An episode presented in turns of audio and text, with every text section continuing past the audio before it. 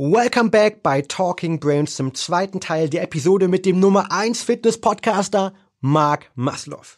Ja, liebe Hörer, im ersten Teil der Talking Brains Episode habe ich mit Mark darüber gesprochen, wie man eigentlich richtig Ziele für das Thema Fitness, aber auch für das Thema Ernährung setzt. Und Marc hat uns mitgenommen in seine eigene Methode. Und im zweiten Teil geht es darum, wie du diese Methode eben für dich anwenden kannst, aber auch darüber, welche Hacks und Tipps Marc hat aus über 250 Podcasts für dich. In dem Sinne, viel Spaß mit dem zweiten Teil der Episode. Let's go mit Marc. Willkommen bei Talking Brains Du willst immer 110% geben und jedes Projekt so richtig rocken? Du willst als High-Performer noch mehr aus dir herausholen? Sei es im Sport, Büro oder im Alltag? Dann bleib unbedingt dran und get shit done. Es gibt auch Untersuchungen dazu aus der Psychologie und die, und jetzt, das klingt jetzt vielleicht erstmal ein bisschen komisch, aber die zeigen, dass wenn man nur sein Ziel visualisiert, dass das erstmal nichts bringt.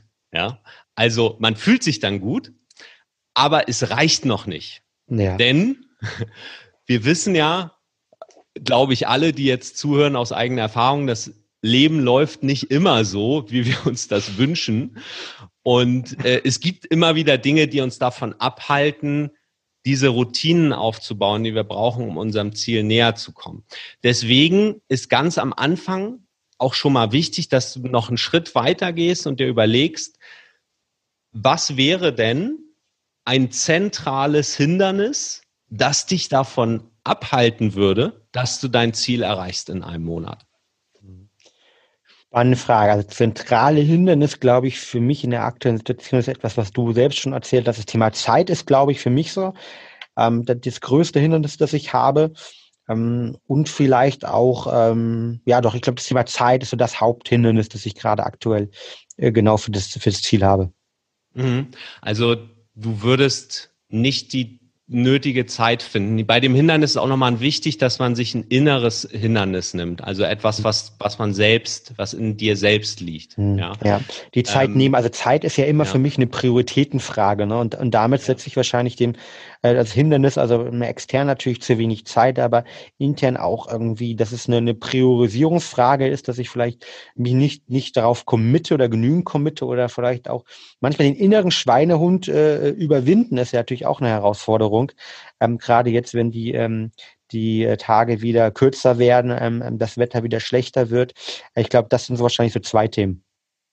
Die Frage ist ja, und da können wir ja jetzt schon mal drüber reden, was kannst du tun, und zwar, was kannst du jetzt schon tun oder planen, was du machen würdest, wenn das akut wird. Also wenn du jetzt einen Tag hast, wo du dir vielleicht vornimmst, hey, heute koche ich mir was Schönes oder heute ist ein Workout vorgesehen, Mist, jetzt was dazwischen gekommen, mir fehlt die Zeit. Ja, was, was könntest du selbst tun, um dieses Hindernis zu überwinden? Oder wenn du jetzt, du hattest angesprochen, der Schweinehund kommt dazwischen, du, du sagst, ah, eigentlich müsste ich jetzt Workout machen, aber eigentlich habe ich überhaupt keinen Bock. Ja, ich wollte laufen gehen, draußen regnet was auch immer. Ähm, was kannst du tun in diesem Moment, um das Hindernis zu überwinden? Mhm. Äh, eine tolle Frage, mit der ich mich schon in der Tat öfters mal beschäftigt habe, weil das Thema Zeit natürlich auch äh, in, in der Tat ein Thema ist. Und ich glaube, wenn ich jetzt darüber nochmal nachdenke, was mir zum einen helfen würde, ist, ähm, die, die Zeit vorneweg zu planen und ähm, Termine für diese Sporteinheiten zu setzen und die vor allen Dingen am Anfang des Tages zu setzen. Weil am Ende des Tages habe ich immer irgendwie durchaus die ein oder anderen Aspekt, wo ich dann sage, okay, hm, jetzt müsste ich hier vielleicht noch eine wichtige E-Mail schreiben oder jetzt irgendwie priorisiere ich Zeit mit meiner Tochter dann doch nochmal vor dem Einschlafen gehen. Das ist mir persönlich gerade wichtiger. Aber wenn ich schaffe, glaube ich, dort ähm, das Thema Sport oder das, was mich in dem Moment für das Ziel eben einen Schritt näher bringt, diese Aktivität auf den Anfang des Tages zu legen, wo ich sozusagen noch voller Energie bin, wo ich fresh bin, wo ich vielleicht auch eben nach hinten raus noch genügend Zeit habe für andere Themen, dann würde das, glaube ich, dafür sorgen, dass ich in diesem Punkt zumindest mal keine zeitliche Ausrede habe oder keine Priorisierungsprobleme ähm, habe. Das würde, glaube ich, dieses Thema zumindest mal tackeln.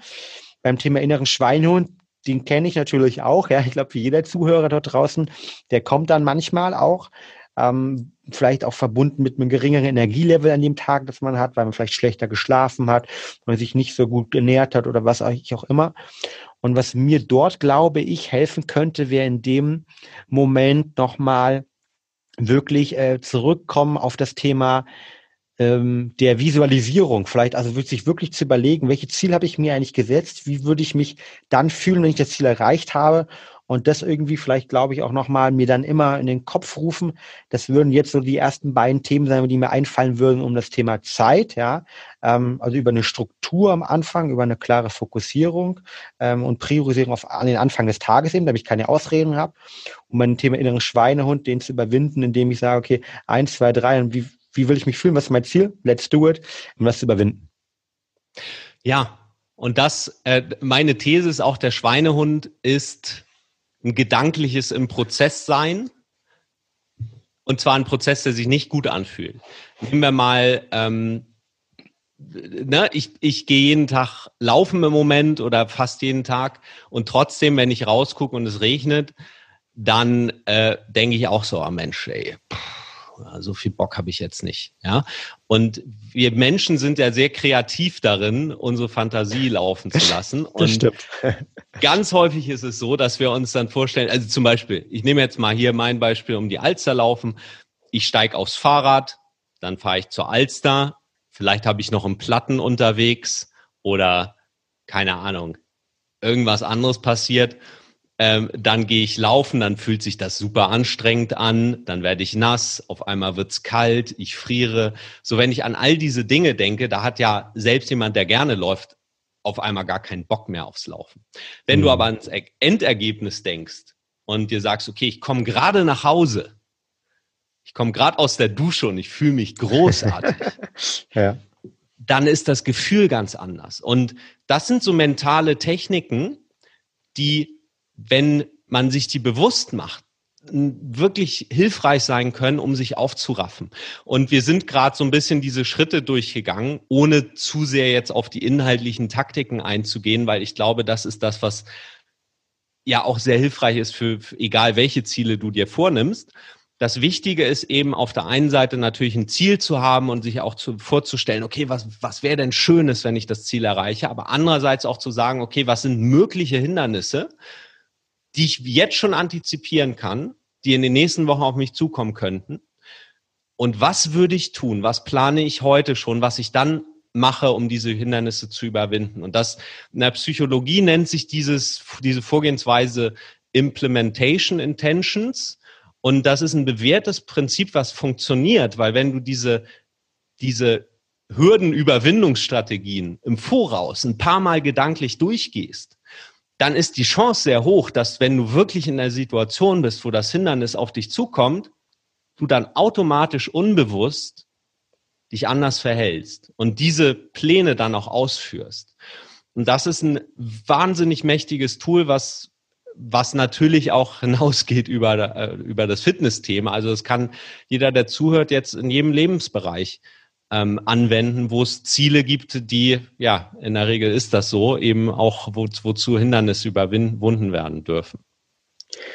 Ganz, also ganz das, wichtiges Tool. Also das, mhm. das will ich noch, noch mal unterstützen. Ähm, ganz, ganz wichtiges Tool, das man ja in, in ganz, ganz vielen unterschiedlichen Themen einsetzen kann. Also wir hatten zum Beispiel schon mehrere Extremsportler hier in dem Podcast oder auch ähm, Pilotentrainer im Podcast. Ähm, schönen Gruß an den Philipp, ähm, wo es ja darum geht, dass du immer wieder unterschiedliche, vielleicht auch Problemstellungen, Herausforderungen zum einen äh, vielleicht im Flugsimulator oder zum anderen auch wirklich nur im Kopf durchgehst als Extremsportler.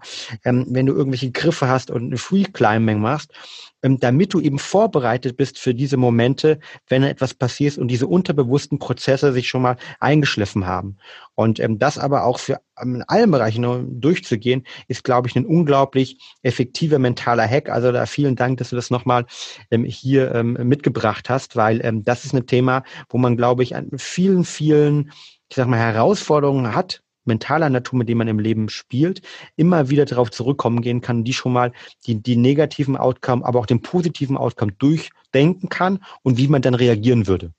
Ja, absolut. Das ist, ähm, ist wirklich mächtiges Tool. Und gerade wenn es auch um das Thema Fettabbau geht, was ja jetzt ähm, in deinem Beispiel äh, auch das Ziel ist, da ist natürlich die Ernährung auch ganz wichtig. Und ähm, das, was, ja, was Veränderung leicht macht, ist ja, wenn wir uns neue Dinge angewöhnen, neue Gewohnheiten aufbauen. Und ich weiß nicht, wie es dir geht. Ich bin so jemand, ich esse halt gern Süßigkeiten. War schon immer so. Und ich habe so Schritt für Schritt habe ich die, also das Bedürfnis ist ja legitim, ja, wenn wenn ähm, die Situation, wo Menschen gerne Süßigkeiten essen, das ist halt ein Bedürfnis, was sie dann haben. Und die Frage ist ja, äh, wenn ich dann nicht zur Schokolade greifen will oder zum Chips oder so, was wäre die Alternative? Wenn ich in der Situation bin und ich habe mir vorher keine Gedanken darüber gemacht, wie ich damit umgehe, dann wird es mir wahrscheinlich schwer fallen, mich dann nur auf meine Willenskraft zu verlassen. Das funktioniert manchmal. Aber jeder kennt das, wenn er nach einem anstrengenden Tag abends sich aufs Sofa fallen lässt, da ist auch irgendwann mal ähm, der Wille nicht mehr so stark wie das Bedürfnis. Und da kann ich gute Fortschritte machen, wenn ich mir außerhalb der Situation, also wenn ich nicht diesen Trigger habe, sondern vielleicht ein paar Wochen vor oder ähm, in einer Situation, wo ich entspannt bin, mir überlege, okay, was würde ich denn stattdessen machen, was mein Bedürfnis bedient, nach mhm. was Süßem. Und bei mir zum Beispiel sind es halt, ich mache mir halt gerne einen Eiweißshake mit Obst drin und ähm, da habe ich dann auch mein Bedürfnis nach Süßem gestillt und cool. ich persönlich mag das auch sehr gern. Aber mhm. das ist, die Lösung sieht dann individuell für jeden durchaus mal unterschiedlich aus. Ja. Das heißt, also wenn ich das schon mal bis hier zusammenfassen kann, weil da hast du, glaube ich, unglaublich tollen Content gebracht, den man vom Thema Mindset, äh, vom Fitness nutzen kann als Beispiel, aber glaube ich auch ganz, ganz viele Bereiche, wo man sich eben Ziele setzen möchte und transferieren kann. Also am Anfang natürlich ganz klar, ähm, es geht, äh, sich Ziele setzen. Und bei Zielen sind es nicht die Prozesse, ja, Prozesse sind der Weg dahin, sondern wirklich, ähm, das ein klares Ziel setzen. Das Ziel sollte eben smart sein, darüber haben wir gesprochen. Ähm, und dann, wenn man dieses große Ziel hat, dieses in, in kleinere Unterziele runterzubrechen. Ähm, als dritten Punkt. Als vierten Punkt, ähm, dann sich aber auch gleichzeitig auch überlegen, okay, ähm, wie kann ich das Ziel vielleicht oder diese Unterziele visualisieren? Ja, welche Gefühle habe ich da dabei? Wie kann ich sozusagen diese, diese, diese Kraft der positiven Emotionen nutzen, damit sie sich wirklich tief bei mir einbrennen im Gehirn und ich genau verstehe, da will ich hin, wie fühle ich mich dabei?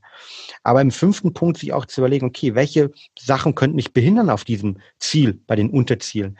Was sind das für Sachen und wie könnte ich im sechsten Schritt dann auch gleichzeitig auf die reagieren und ähm, was könnte ich machen, damit die nicht kommen und wie könnte ich eben versuchen, die, ähm, ja, diese kleinen Herausforderungen, die, glaube ich, jeder hat auf dem Weg, ähm, wenn uns unser Körper, unser Kopf vor allen Dingen, meistens ist ja der, eben so kleine ich sag mal, Steinchen in den Weg schmeißt, ähm, wie kann ich die umgehen, umschiffen. Ähm, das ist sozusagen diese Sachen, die ich mitgenommen habe hin zu dem Ziel. Habe ich das richtig zusammengefasst oder hast du noch irgendwelche anderen Punkte, wo du sagst, okay, bei so einer richtigen Zielsetzung, die sollten dort nicht fehlen? Ja, wunderbar. Jetzt haben wir ja schon eine, eine tolle Schritt-für-Schritt-Anleitung. Ein Punkt würde ich gerne noch ergänzen und das ist auch ein Mindset-Thema, was viele Menschen davon abhält, an ihren Zielen dran zu bleiben. Und das, ich nenne das ganz gern die ganz oder gar nicht Einstellung.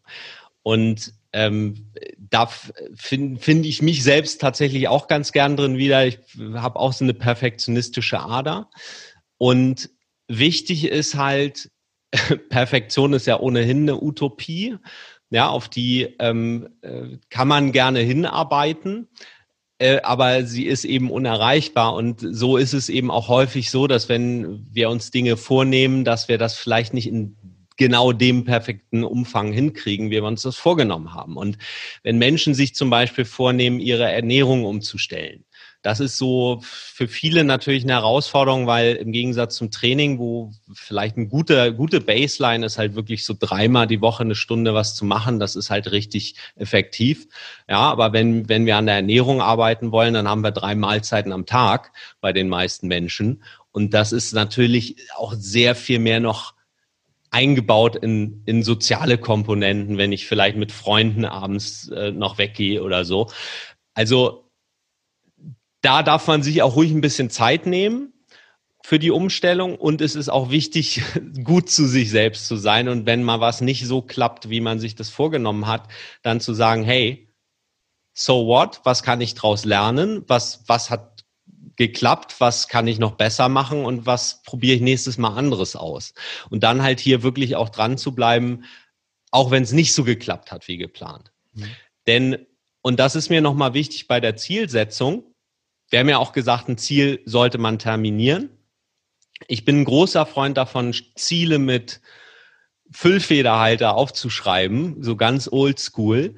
Nur das Datum am Ziel, das, den Termin, den empfehle ich immer, den mit Bleistift zu schreiben, denn ansonsten kann nämlich das passieren, oh, das, der Termin ist gekommen und dann war es das nicht. Ja, dann geben viele Menschen auf. Das ist ja auch ein bisschen das Problem bei den äh, Neujahrsvorsätzen, dass sie vielleicht, dann wird das Kind krank oder sie werden, kriegen selbst einen Schnupfen oder irgendwas und äh, fallen dann halt ein, zwei Wochen aus und sagen dann, ja, jetzt ja eh, eh egal. So, ja.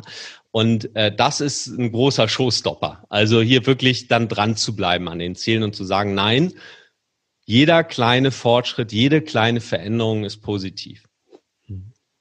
Toll, toller Input. Ne? Also definitiv als Punkt 6 aufnehmen. Wie stehst du zum Thema Belohnungen oder vielleicht auch Bestrafung, wenn ich halt vielleicht Unterziele erreiche oder nicht erreiche? Ähm, da gibt es in der Psychologie auch äh, viele Studien, äh, die sich mit dem Thema beschäftigen. Was ist dort deine Meinung? Mhm. Also ich glaube erstmal, wir reden ja um Veränderung. Wenn, wenn jemand sein Ziel, sich ein Ziel setzt, geht es ja darum, irgendwas zu verändern im Leben oder Dinge, auch im Business, ne? Es geht immer um Veränderung. So. Und Menschen verändern sich aus zwei Gründen. Das eine ähm, ist, sind große Schmerzen und das andere sind halt große Ziele. Und wir können es auch natürlich im Kleinen, wenn man es runterbricht, äh, auch so formulieren, das eine sind Strafen und das andere sind halt Belohnungen. Das funktioniert. Ja, also viele Incentivierungssysteme bei uns in der Gesellschaft sind entweder auf Bestrafung oder eben auf Belohnung ausgelegt. Ähm, funktionieren tut das ich persönlich mag dieses Positive lieber. Ähm, ich beschäftige mich lieber mit meinen Zielen, als dass ich mich mit den Katastrophen beschäftige, die passieren, wenn ich nicht tätig werde. Ähm, ich glaube, es ist eine Typfrage. Es ist ja so dieser Klassiker, wenn wir über Gesundheit reden. Ja, man geht zum Arzt und er sagt, ja, wenn Sie jetzt nichts ändern, wenn Sie jetzt nicht abnehmen, dann sterben Sie in einer Woche oder so, ja, mhm. um es mal dramatisch zu sagen. Da ist natürlich dann auch die Motivation da, was zu ändern. Fühlt sich das gut an? ich würde mal sagen, nicht so. So, ich meine, mein Anliegen ist immer, den Menschen einen Weg zu zeigen und ihnen zu helfen, einen Weg zu finden, der sich gut anfühlt, der Spaß macht. Und wenn ich vor etwas wegrenne, vor einer Katastrophe, dann renne ich um mein Leben, ja, und das bringt halt keinen Spaß. Aber wenn ich mir ein Ziel ausmale, wo ich sage, Mensch, das ist geil, da habe ich Bock drauf, dann ist das ein positiver Anreiz. Deswegen, ich glaube, es hilft schon, sich auch mal, mal einen Gedanken darüber zu verschwenden, okay, was wäre denn, wenn ich das nicht mache? Was wäre denn, wenn ich so weitermache wie bisher? Was wäre dann in fünf Jahren? Aber es wäre, wenn ich jetzt was ändere. Also diese beiden, da, da kann ich ruhig mitspielen.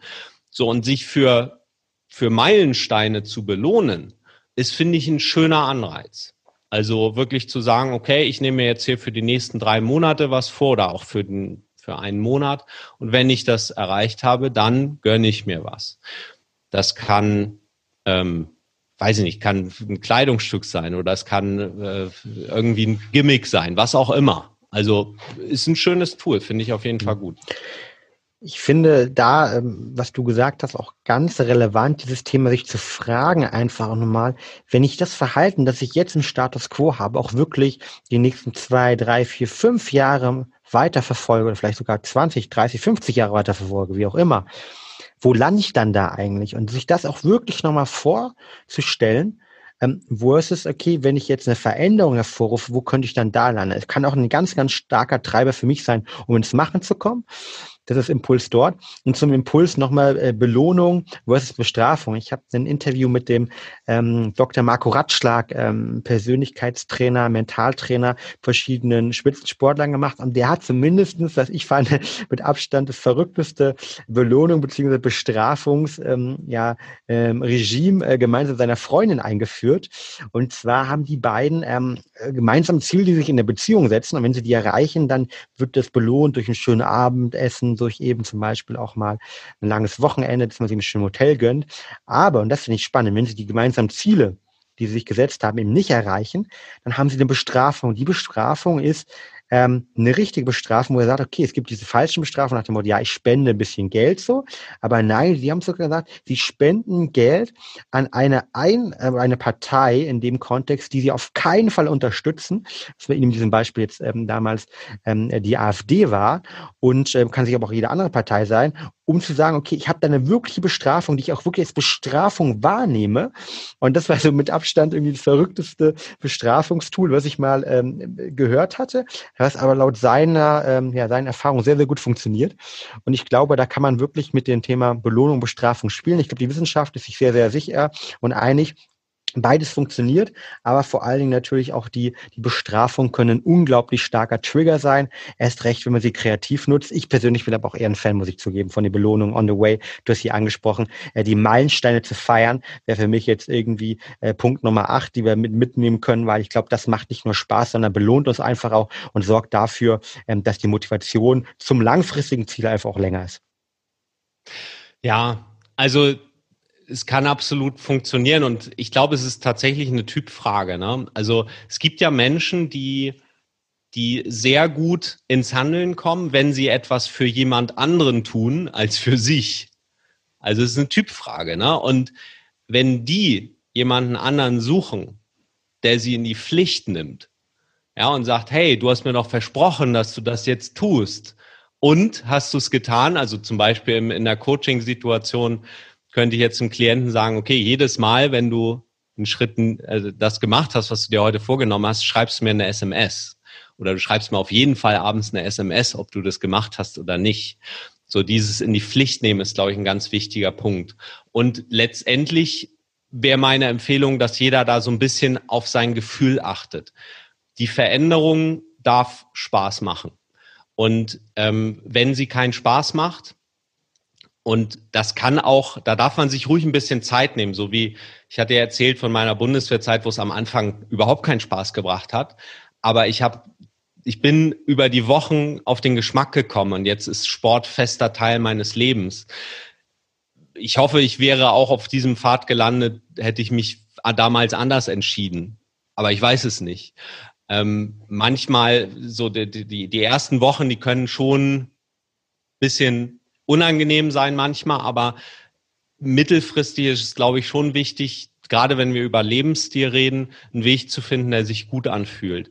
Und meine These ist, den geht, gibt es für jeden da draußen. Also jeder, der sich sagt, ich möchte gerne eine athletische Figur haben, wenn er das wirklich will, dann gibt es auch einen Weg dorthin, der sich gut anfühlt. Denn, und das ist auch etwas, was ich im Fitnessstudio manchmal beobachte oder auch in meinem Umfeld bei einigen Menschen, ähm, Sport ist zwar gut und ist gesund, aber es gibt auch Menschen, die sich damit nicht gut tun oder die sich mit der Art, wie sie sich ernähren, nicht gut tun. Man kann halt alles auch übertreiben. So, und das ist aber auch individuell. So, deswegen ist, ist immer nur meine Empfehlung an jeden, beobachte dich selbst. Ja, tust du dir damit gut oder nicht? Ja, also glaube, dieser letzte Punkt, sich eben sich selbst zu fragen, was will ich eigentlich und tue ich mir da was mit Gutes, ähm, ist natürlich auch wieder eine Motivationskomponente, ne? weil ich, wenn ich merke, mir macht das irgendwie äh, äh, Spaß halt, ne, und irgendwie aber auch gleichzeitig zu wissen, okay, Veränderung tut halt manchmal auch weh. Also meine These ist ja irgendwie, die ich oftmals auch in einem Unternehmen sage, ja, Growth ähm, is pain, ne? but Growth is good. Ja, also am Anfang ist es halt immer so, dass Wachstum natürlich Wachstumsschmerzen bringt, weil Wachstum eben Veränderung ist und Veränderung irgendwie ähm, sind ähm, äh, niemals einfach, weil sie uns aus dem, aus dem Normalen rausziehen, aus dem rausziehen, auf dem Komfortablen, was wir kennen, aus dieser Komfortzone irgendwie wieder drin bleiben. Und wir müssen dort rauskommen erstmal, um zu wachsen. Und das ist natürlich mit viel Energie verbunden, das ist mit viel Schweiß verbunden, mit inneren Schweinen, wie man das nennen möchte. Aber dann steht wirklich dieser Wachstum irgendwie an.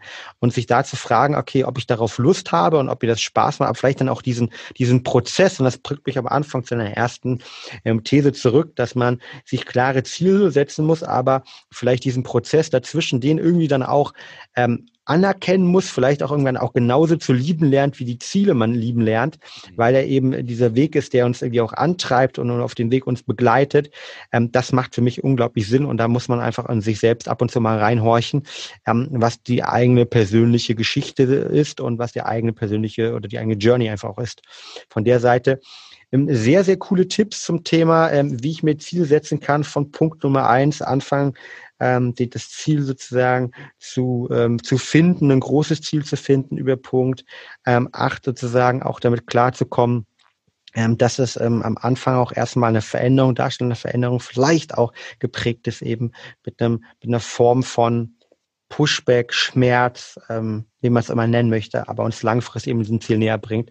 Ähm, sehr, sehr cool. Äh, vielen Dank auch äh, für ja mein persönliches Coaching, Marc, muss ich ja sagen, weil ich habe mir das hier mitgeschrieben und ich werde das, glaube ich, in den nächsten ähm, Wochen direkt umsetzen. Vielen Dank sozusagen für dieses persönliche Coaching hier. Ja, danke Fabian auch, dass du mitgemacht hast. Gerne. Jetzt habe ich zum Schluss noch eine, eine andere Frage an dich. Ich habe selten ähm, jemand in unserem Podcast zu Gast, der schon über 300 Folgen ähm, selbst Podcaster war, tolle Interviews geführt hat. Ähm, du hast es ja angesprochen, irgendwie in einige deiner Folgen sind auch ähm, Interviews mit den, mit den Top-Experten überhaupt in ihren Bereichen. Deshalb muss diese Frage zum Stoß einfach nochmal kommen, weil sie so nahe liegt. Nämlich irgendwie, was denn sind denn für dich jenseits vom Thema Zielsetzung so diese Top-Takeaways rund um das Thema Routine, Mindset, ähm, mentale Leistungsfähigkeit für High-Performer gewesen, die du aus deinen Interviews mitgenommen hast? Ähm, und welche von denen setzt du vielleicht in deinem täglichen Leben selbst um, Marc? Mhm. Oh, ich, wir haben ja im Vorwege schon ein bisschen drüber gesprochen, Fabian, und ähm, ich habe den Kopf voller Punkte, ja. Also ich, ich, ich, ich würde mich jetzt einfach mal auf ein paar beschränken. Beschränk dich ähm, gerne auf die Top 3 bis 5, weil ich weiß, wir könnten das nochmal machen, aber wer da draußen die, die, die, die 5 bis 22 oder 99 hören will, der schreibt eine E-Mail und dann machen wir eine zweite Folge. ja, sehr gut. Ähm, also zum Beispiel ein Interview, woran ich mich auch jetzt noch erinnere, das war die Folge 232, da hatte ich die Lisa Hahner zu Gast. Lisa ist äh, deutsche Marathonmeisterin und äh, hat auch bei Olympia, ist sie auch an den Start gegangen für Deutschland, ähm, ist ein Marathon gelaufen. Und was mir da, was, was mich an ihr so beeindruckt hat, ist ihre unglaublich positive Ausstrahlung. Und ähm, das ist eine spannende Geschichte. Die Lisa, die nutzt mentales Training ganz bewusst, auch während der eben der Wettkämpfe, äh, die hat halt gelernt, wie sie sich selbst gute Gefühle macht. Ja, also wie sie ähm, man, es gibt so eine Technik, Anker nennt sich das auch ne, aus der Psychologie, dass man halt äh, sich selbst in so einen emotionalen Zustand bringt, wo man vielleicht einfach albern ist oder lacht. Und dann ankert man das. Also zum Beispiel, das kann kinästhetisch sein, indem man sich irgendwo berührt oder indem man das verknüpft mit irgendeinem Bild oder so, an das man denkt. Jeder kennt das bestimmt, eine Situation, wo er mit Freunden vielleicht mal um, unterm Tisch gelegen hat vor Lachen. Und dann muss einer aus der Gruppe nur ein Stichwort sagen und sofort hauen sich wieder alle weg. Das ist halt so ein klassischer Anker. Und sowas nutzt die im Wettkampf, weil sie festgestellt hat, wenn sie sich gut fühlt, kann sie noch mehr Leistung abrufen. Ähm, das ist ja, finde ich, auch das, was häufig viele Menschen versuchen, andere halt sozusagen zu motivieren, indem sie sie runtermachen. Und ich glaube, dass sie da immer, ähm, also gerade so vielleicht im Unternehmen oder äh, in so, so, so Gruppensituationen, dass man da halt Leistung verschenkt. Mhm. Mal ab davon, dass das halt auch zwischenmenschlich nicht so geil ist, aber auch sich selbst gegenüber.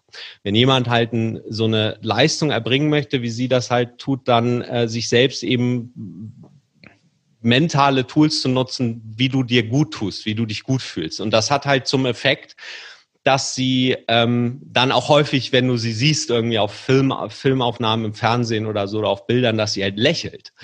Und ähm, das ist ja häufig bei Sportlern, die Höchstleistung bringen, nicht unbedingt der Fall. Bei ihr ist das so. Und jetzt war sie bei Olympia. Das ist eine spannende Geschichte, die erzählt sie auch in der Folge. Und die hatten da leider, ich glaube, die haben sich irgendwie einen Infekt geholt vor. Die konnten leider ihre Leistung nicht abrufen an diesem Tag. Und äh, was aber in den Medien dann daraus gemacht wurde, ist, die nehmen das nicht ernst, ja, weil sie halt so fröhlich aussahen. Also das fand ich schon sehr spannend, mhm. wie unsere Gesellschaft funktioniert. Ja, also was dann quasi für eine Bedeutung gegeben wird, nur weil jemand gut drauf ist. Mhm. Also ähm, das fand ich bemerkenswert an ihr dass sie eben mit diesen mentalen Tools arbeitet. Dann, ähm, ich hatte vor, äh, vor kurzem ein Interview aufgenommen, das erscheint aber erst noch mit Max Lang. Das ist äh, der deutsche Meister im Gewichtheben. Das Gewichtheben ist ja eine Sportart, die ähm, gerade sehr, sehr in der Kritik steht, weil da eben auf internationaler Ebene zum Teil auch ähm, ja, geplant gedopt wird, also dass halt äh, Menschen da Doping ähm, oder Sportler Doping nutzen. Und äh, der Max Lang äh, macht das aber nicht und ähm, er sagt sich, und ich habe ihn halt gefragt, ja, warum, was motiviert dich denn eigentlich noch, wenn, wenn hier mit, äh, wenn du international antrittst und es werden hier halt mit unterschiedlichen Regeln gespielt, ja, sozusagen. Mhm. Einige nutzen Doping, andere nicht. Und er sagt halt, nee, er, er sagt sich jetzt erst recht, er will halt zeigen, dass es auch ohne geht und dass man auch ohne eine gute Leistung bringen kann. Weil Gewichtheben nun auch, klar muss man stark sein, aber die Technik ist eben auch ganz wichtig. Und ähm, sowas finde ich faszinierend, wie halt äh, Menschen, also solche Leistungssportler, sich auch überlegen, okay, erstmal, was ich feststelle, ist, dass die ein sehr starkes Warum haben. Also die, die, die haben ein Ziel und die wissen auch, warum sie das wollen.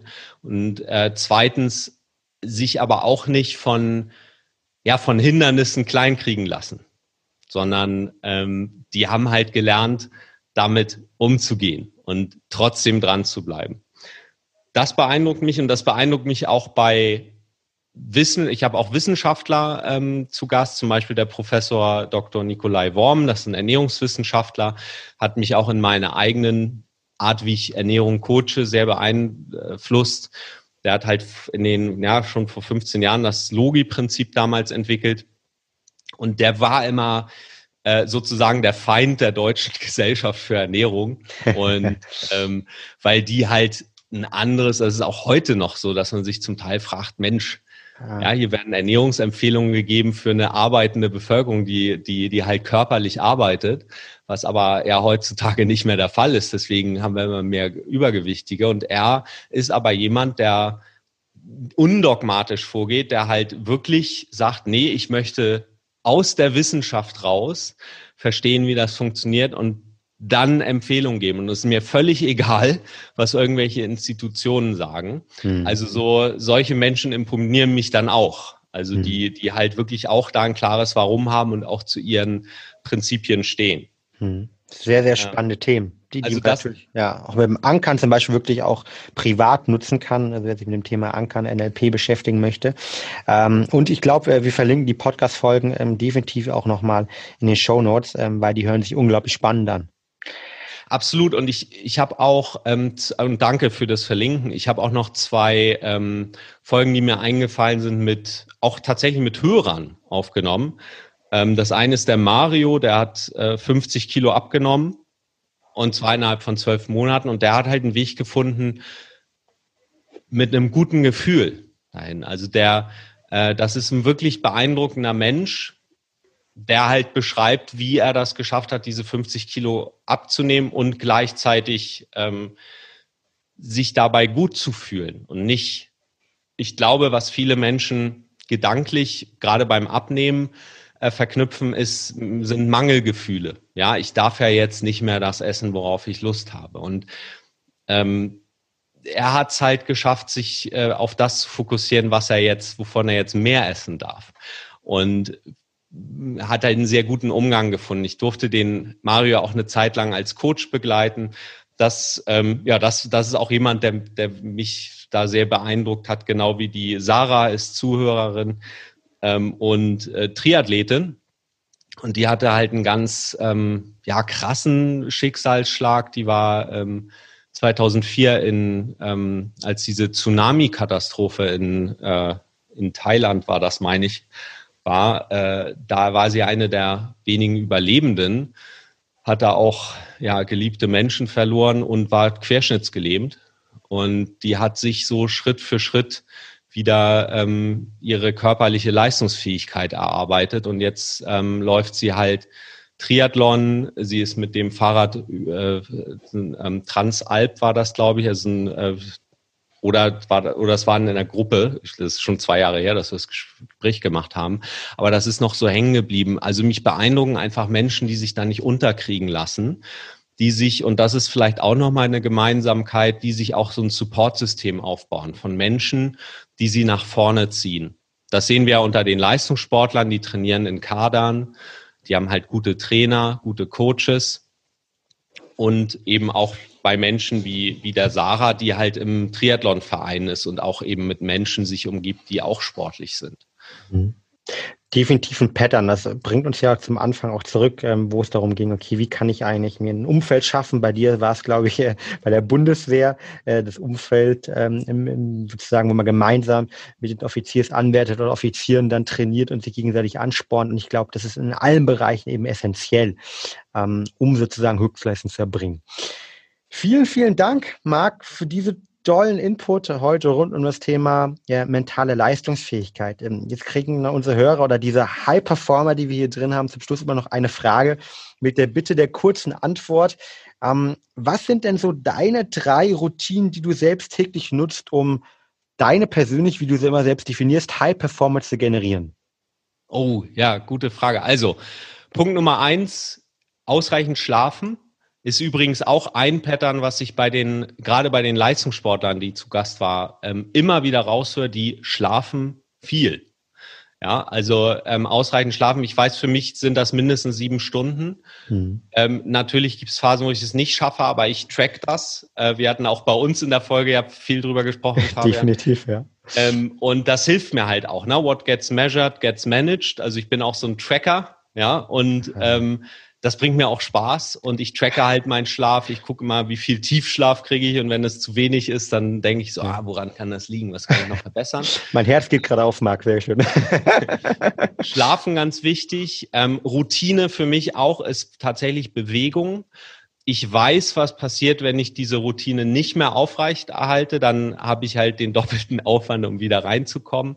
Deswegen, wenn ich so eine funktionierende Routine habe von Training und äh, Bewegung in meinem Leben, dann ähm, gebe ich auch immer ein bisschen Energie und Aufmerksamkeit drauf, dass ich das beibehalten kann. Und dass der dritte Punkt ist, und das habe ich vor zehn Jahren noch nicht in dem Maße gemacht, das durfte ich erst lernen, ist, auf mein Körpergefühl zu achten, dahingehend, dass es nicht nur um Leistung geht, sondern früher war ich noch viel mehr leistungsgetrieben, sondern auch, dass ich mich selbst gut dabei fühle. Mhm drei wunderbare Hacks, Ansätze, ähm, um für dich High Performance zu generieren, gesunde High Performance zu generieren, muss man ja sagen.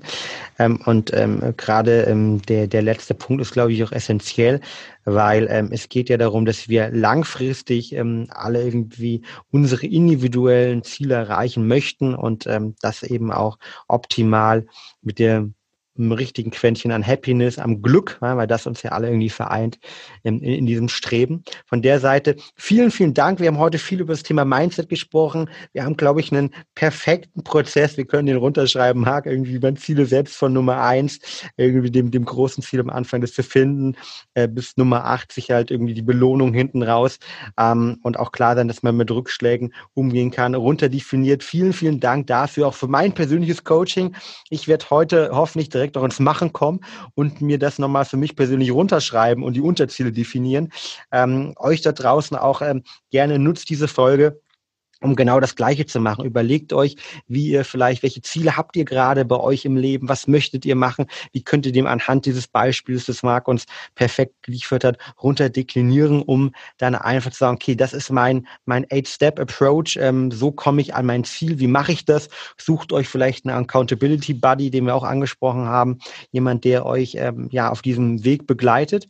Und dann bin ich gespannt, was in den nächsten 60 und 90 Tagen du, Marc, äh, für E-Mails bekommst von Leuten, die auf Basis von deinem Coaching heute hier ihre Ziele erreicht haben. Was mich ähm, zu dem Punkt bringt, Marc, wo kann man mehr über dich erfahren? Wir haben natürlich schon das Buch angesprochen, das kommt in die Show Notes rein, den Podcast, aber wo kann man noch mehr über dich erfahren? Ja, das ist ganz einfach. Am besten gehst du auf meine Seite marathonfitness.de. Ja, und da erfährst du alles darüber, was ich so mache und auch wie du in Kontakt mit mir treten kannst. Ich bin natürlich auf allen sozialen ja, auf allen will ich noch nicht mal sagen, TikTok bin ich doch nicht, aber ähm, auch auf sozialen Medien sonst ja. finden. Gibt es denn ein großes Projekt, was 2021 vielleicht zum Beispiel bei dir ansteht oder ist das noch alles äh, geheim oder gibt es dort irgendwelche Ideen? Neues Buch vielleicht, anderer Podcast, hast du irgendwas? Also Ideen, Kopf voller Ideen habe ich seit das Jahren. Das glaube ich dir sogar. Habe ich erst so fünf Prozent umgesetzt und ähm, ja, das ist aber, da gibt's noch nichts Spruchreifes. Wir haben tatsächlich jetzt äh, im Zuge auch von, von der Corona-Krise, da waren ja die, die Fitnessstudios eine Zeit lang zu. Und wir haben uns überlegt, okay, was können wir denn jetzt tun für, für die Community, so dass die Leute weiter an ihrem Training dranbleiben. Und so ist dann der Dranbleiber Bodyweight Circle entstanden. Also für alle, die ähm, die sich halt überlegen, okay, ich, ich, ich, ich möchte hier äh, eine einfache Möglichkeit haben, über Körpergewichtsübungen, egal wo ich gerade bin und sei es in den eigenen vier Wänden ohne Hilfsmittel, weiter fit zu bleiben, Kraft zu äh, trainieren oder eben auch Cardio zu trainieren. Da haben wir halt so ein Trainingsprogramm, äh, wo wir auch als Coaches direkt mit drin sind. Ähm, und äh, das ist auch nicht allzu teuer. Also das haben wir jetzt gerade ausgerollt, nennt sich Dranbleiber Bodyweight Circle. Können wir vielleicht nochmal äh, verlinken für alle, die es interessant Gerne. ist. Aber äh, ansonsten ja, an Projekten würde ich eher sagen, lasst sich überraschen. Ähm, ich bin tatsächlich mit dem, was ich aber auch so mache, ähm, ich publiziere regelmäßig Artikel und auch die Podcasts, äh, bin ich auch ganz gut gut am Start so. Das definitiv. Das definitiv und äh, vor allem nicht nur gut am Start, sondern auch äh, unglaublich inspirierend. Ja? Und ähm, diese Inspiration, die habe ich heute auch wieder in dem Podcast hier gespielt. Vielen, vielen Dank dafür, Marc. Es war mir eine Freude und ich wünsche dir einen äh, wunderbaren Tag und bedanke mich für das tolle Interview. Von der Seite vielen Dank und euch da draußen natürlich immer ähm, auch eine wunderbare Woche. Get it done and be happy. Danke, Marc. Vielen, vielen Dank. Und damit sind wir auch schon am Ende der heutigen Folge angelangt. Wenn der Podcast dir gefällt, dann würden wir uns sehr über eine ehrliche 5-Sterne-Bewertung bei iTunes freuen. Teile die Folge gerne mit deinen Freunden und lass uns wissen, was für Fragen und Themenvorschläge du noch hast. Für noch mehr Content zum Thema mentale Leistungsfähigkeit folge uns gerne auf Social Media oder abonniere unseren YouTube-Kanal. Bei Facebook findest du uns unter @braineffect und auf Instagram unter @mybraineffect. Bis zum nächsten Mal und denk immer daran, get shit done.